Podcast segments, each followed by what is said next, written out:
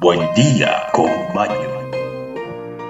Hola, ¿qué tal amigos? Hola, ¿qué tal amigas? Bienvenidos nuevamente a este espacio, su espacio Buen día con Maño. Hoy martes 30 de noviembre, amigos, amigas, noviembre llegó a su fin y estamos listos, prestos, preparados para recibir diciembre en alto. Ya está llegando el tiempo pascuero y estamos emocionados por lo que trae en sus manos. Pero tenemos que hablar de que hoy se celebra, se celebra el día de la conmemoración de todas las víctimas de la guerra química el Día Internacional de la Seguridad Informática y también se celebra el Día Internacional de la Lucha contra los Trastornos de la Conducta Alimenticia y el Día Internacional del Influencer. Muy interesante lo que se celebra el día de hoy. Eh, cabe destacar el Día Internacional de la Lucha con los Trastornos de la Conducta Alimenticia. Es muy, muy delicado. Las personas que tengan problemas con esto deberían consultar a su terapista o un psicólogo. Amigos, tenemos las noticias, efemérides, frase del día y curiosidades. Amigos, amigas, no se pierdan el resto del programa y sigan ahí que en estos momentos pasaremos a las efemérides en Buen Día con Maño.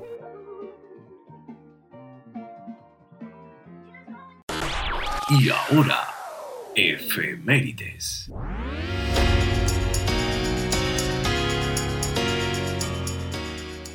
Un día como hoy en la historia, en el año 1031 en España, Isham III es asesinado en Córdoba por el pueblo rebelado, acabando así definitivamente el califato de Omeya. En el año 1227 en España también, Fernando III el Santo conquista a Baeza a los musulmanes. En el año 1298 en Reití, Umbría, Italia, a la noche o en la madrugada, ya el primero de diciembre se registra un terremoto de 6,6 grados en la escala sismológica de Richter, intensidad de 9,10, que deja un saldo de muchos muertos. En el año 1731, en Pekín, China, se registra un terremoto que deja más de 100.000 víctimas. En el año 1782 en París, Francia, representantes de Estados Unidos y el Reino de Gran Bretaña firman algunos artículos preliminares a la paz, que más tarde se formalizan en el Tratado de París. En el año 1803, en el Cabildo de Nueva Orleans, el gobernador español Manuel de Salcedo y marqués de Casa Calvo transfiere el territorio de Luisiana al representante francés Pierre Clement de Lausset. Interesante amigos, esto es todo por las efemérides. Pasemos ahora a los estudios, a las investigaciones que tenemos una sumamente interesante aquí sobre dormir. Investigaciones, informaciones y educación.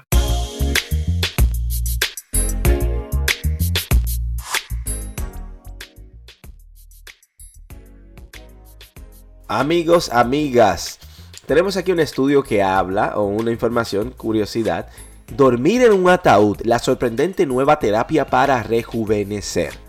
Sí, como escuchan, el equipo de Asurers se sorprende al conocer esta nueva terapia para rejuvenecer que nace en Moscú, Rusia. Te, te contamos en qué consiste. Bueno, Muchas veces habíamos escuchado que dormir rejuvenece, pero este hombre de Moscú va mucho más allá con su terapia de dormir dentro de un ataúd. No sabemos si hay algo más que envuelva esta teoría, pero él ha presentado la terapia a nivel mundial permitiendo tumbarse dentro de ataúdes durante dos horas para poder así evadir de los problemas y reconectar con uno mismo. Bueno, interesante esta notita sobre dormir en el ataúd. No creo que todo el mundo sea partidario de ello, pero sabemos que existen personas curiosas que estarán interesados en probar esta teoría.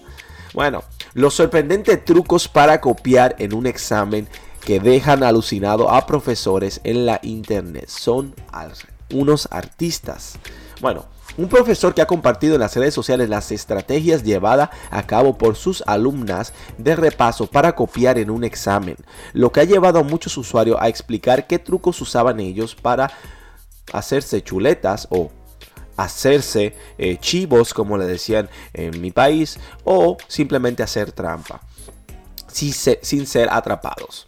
Bueno, por todos los que fueron jóvenes o los que son actualmente, es sabido que un examen es prácticamente un campo de batalla en las que llegan a usar todo tipo de artimañas para aprobar apuntar respuestas de forma discreta en la mesa, introducirla dentro del bolígrafo o escribirla en la pizarra en otro idioma, claro, como latín o griego clásico. Son algunas de las muchas fórmulas de que se han usado a lo largo de la historia académica para copiar.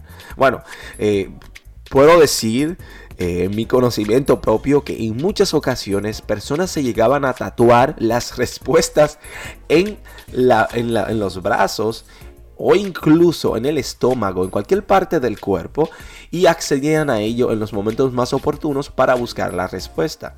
Incluso personas se escondían papeles o se tatuaban debajo del reloj, e incluso en la hebilla de la correa, en los zapatos. Bueno, eh, dicen que querer es poder y la perseverancia triunfa, ¿no?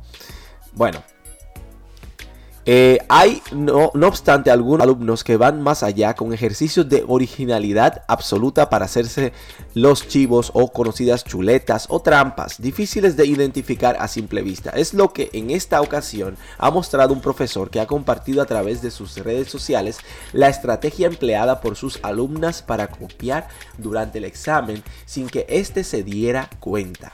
El docente ha explicado que no fue el quien las casó, o sea, las atrapó, son sino sus mismos alumnas de repaso. Me la engañaron en plan, mira, Javi, qué chulas somos. O sea que las mismas chicas le mostraron a él a través de las redes sociales cómo hicieron trampa. Bueno, podemos ver una imagen donde las alumnas se han reconocido la idea tan sorprendente que han tenido mis alumnas asegurado en un mensaje en Twitter. Las chicas han tomado un liquid paper, o sea, el borrador de lapicero en blanco, que es el papel líquido, en pocas palabras, y estas eh, pegaron detrás, en letras pequeñas, en las instrucciones, las respuestas. Es decir, que parecía que era un borrador líquido común y corriente. El hecho es que detrás, en vez de tener sus instrucciones clásicas, este tenía respuestas escritas a todo lo largo de el empaque. Y no obstante aún, chicas tomaron un libro y en este, un libro, un libro, hablamos un libro de, de trabajo, un libro de texto, tomaron en este y pegaron una calcomanía donde estaban las respuestas blendeadas o mezcladas con la originalidad del libro. O sea que tomaron una página del libro, la escanearon y ahí agregaron las respuestas reemplazando la originalidad del libro. Tremendo, tremendo. Es cierto que a según vamos avanzando los seres humanos también vamos avanzando en creatividad. Va avanzando el mundo con la tecnología, los seres humanos tenemos que ir siendo más creativos cada día, ya que tener un teléfono móvil es imposible.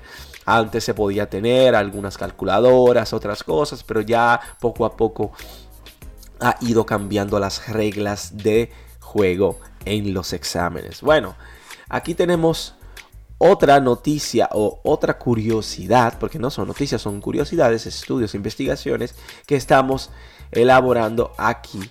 Y es que una chica que se le encontró 15 mil piojos, el motivo de que la niña le picaba tanto la cabeza.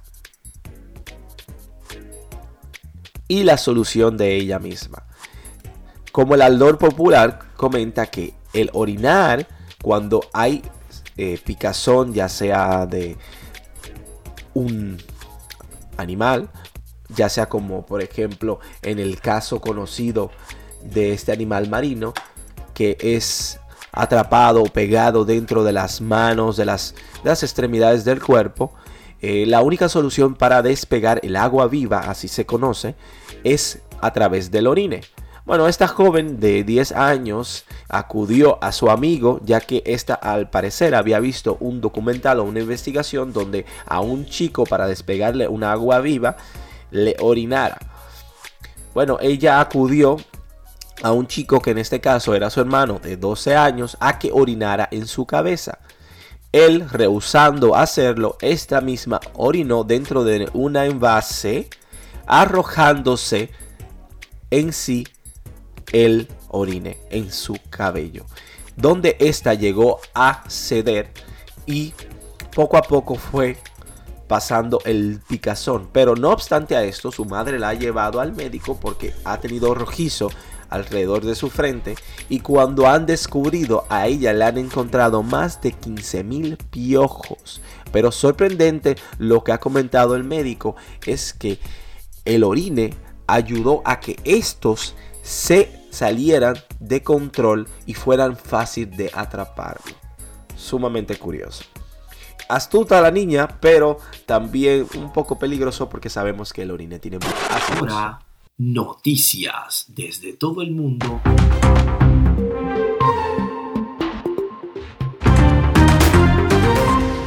Noticias del mundo y para el mundo. Youtuber muere tras caer en un lago congelado. El bloguero noruego Tork Eckhoff, conocido por su seudónimo Apetor, que daba nombre a su canal en YouTube, falleció el pasado viernes tras caer en un lago congelado en el municipio de Kongensberg, informan los medios locales. Es cierto que estamos en la tendencia de crear, somos creadores, queremos hacer diferencias, pero a veces cometemos tonterías que nos pueden costar la vida. Por eso tienen que tener cuidado, amigos. Encuentran momia de al menos 800 años de edad en Lima. Investigadores de la Universidad Nacional de San Marcos encontraron el cuerpo conservado bajo tierra en medio de una plaza del pueblo en el sitio arqueológico de Cajamaraquilla, a unos 25 kilómetros de interior de Lima, Perú. Sorprendente. Y en las imágenes que pueden buscar en la internet se ve que la momia se encuentra intacta, incluso se ve que está agachada, amarrada. Sumamente interesante. Fin de la monarquía en Barbados, los Países Bajos y el territorio de América en los que aún la reina Isabel II es monarca. Bueno, Barbados se ha convertido este pasado martes en una nueva república al hacerlo, dejado de tener como jefa de Estado a la reina de Inglaterra Isabel II. Pero, aunque se constituya como una nueva república, Barbados seguirá siendo uno de los 53 territorios que integran esta comunidad con orígenes en el pasado imperial británico. Bueno, sabemos que eh, los colonizadores llegaron a muchas de estas islas, muchos territorios, dejando su marca y su huella. Pero independientemente, la, la soberana británica Isabel II, reina de 15 de ellos, el lunes pasado fue el último día que hizo lo que hizo en Barbados.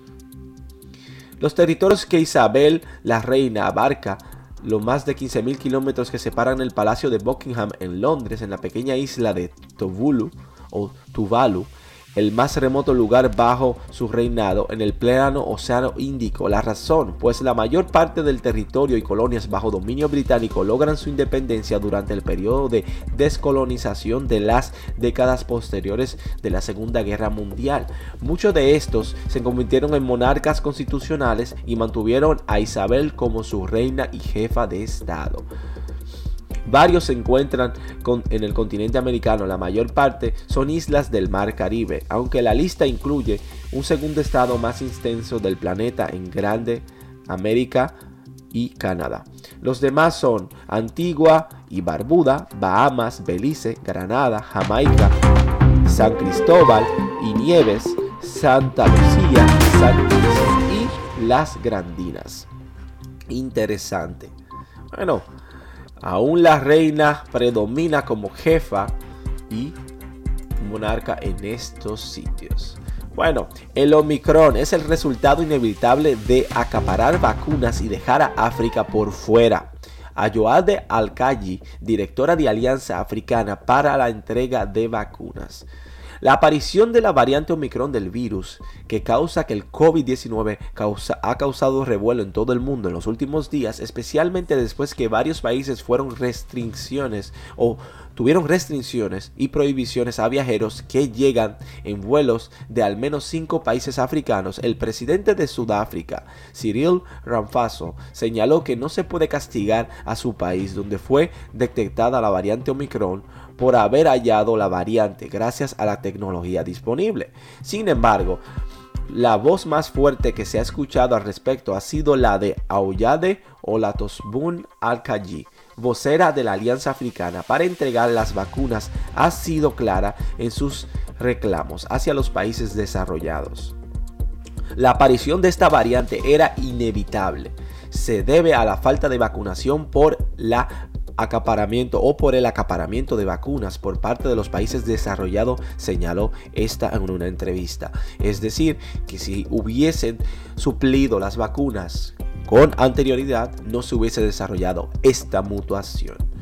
Bueno, mutación o no, el tema es que se venderán más vacunas, se harán 3, 4, 5, 6 dosis y esto seguirá hasta que no terminemos volviendo locos o lotos todos nosotros. Terrible, ¿eh? Josephine Baker, la extraordinaria vida de la bailarina y espía que Francia honrará en el Panteón de París. Este 30 de noviembre, Josephine Baker será honrada con un memorial y una placa en el Panteón de París, donde destacan las máximas glorias de la cultura francesa, desde Voltaire y Victor Hugo hasta Madame Curie o Marie Curie y Jean-Jacques Rousseau. Baker será la sexta mujer en recibir este honor y la única negra.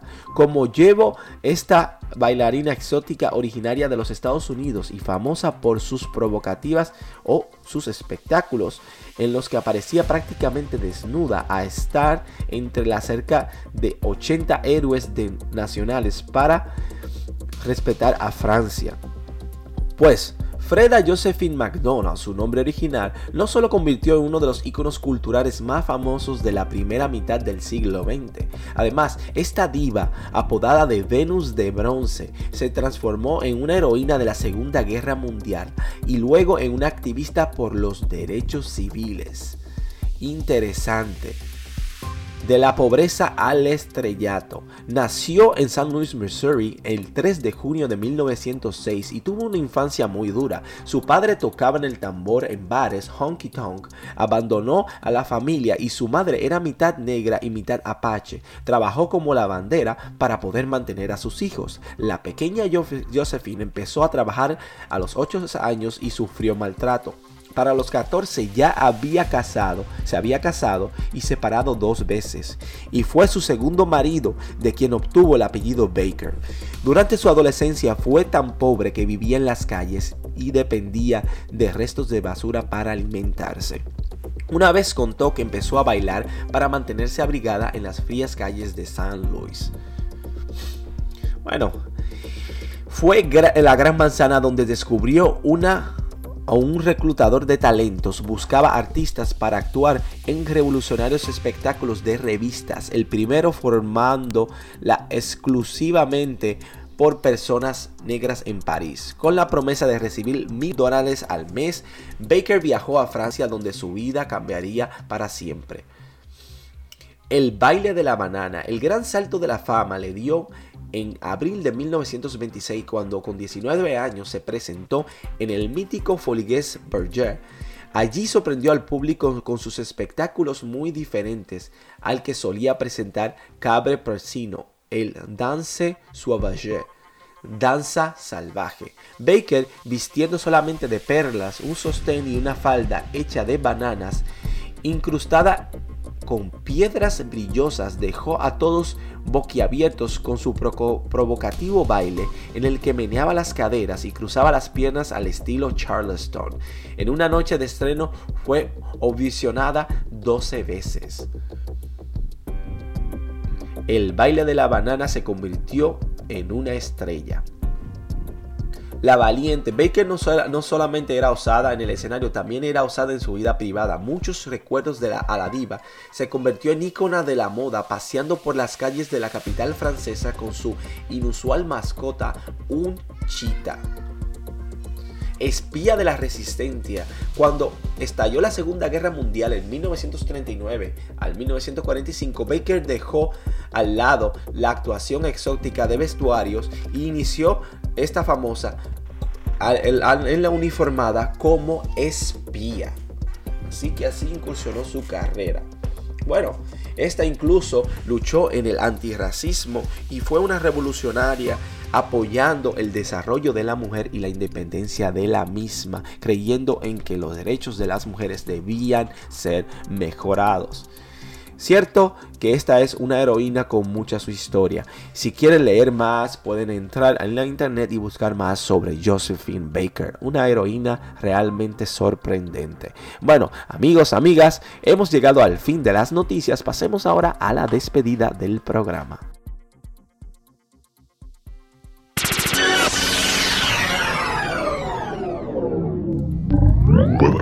Buen, día, con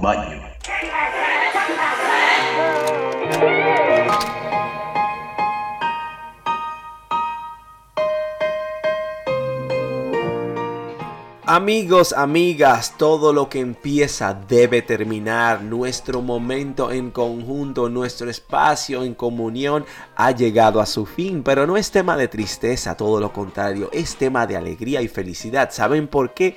Porque hoy es 30 de noviembre, amigos, martes. Así que mañana celebraremos la llegada de diciembre, donde estaremos felices por aceptar a las Pascuas que llegan a nosotros, la festividad la unión familiar, este tiempo de reflexión, de reinventarse para así recibir un año nuevo. Así que tendremos todo un mes para generar positividad y alegría. La virtud es el punto medio entre dos vicios opuestos. Horacio. Amigos, amigas, hagan el bien sin mirar a quién. Nos vemos mañana. Que tengan un feliz resto del día. Adiós.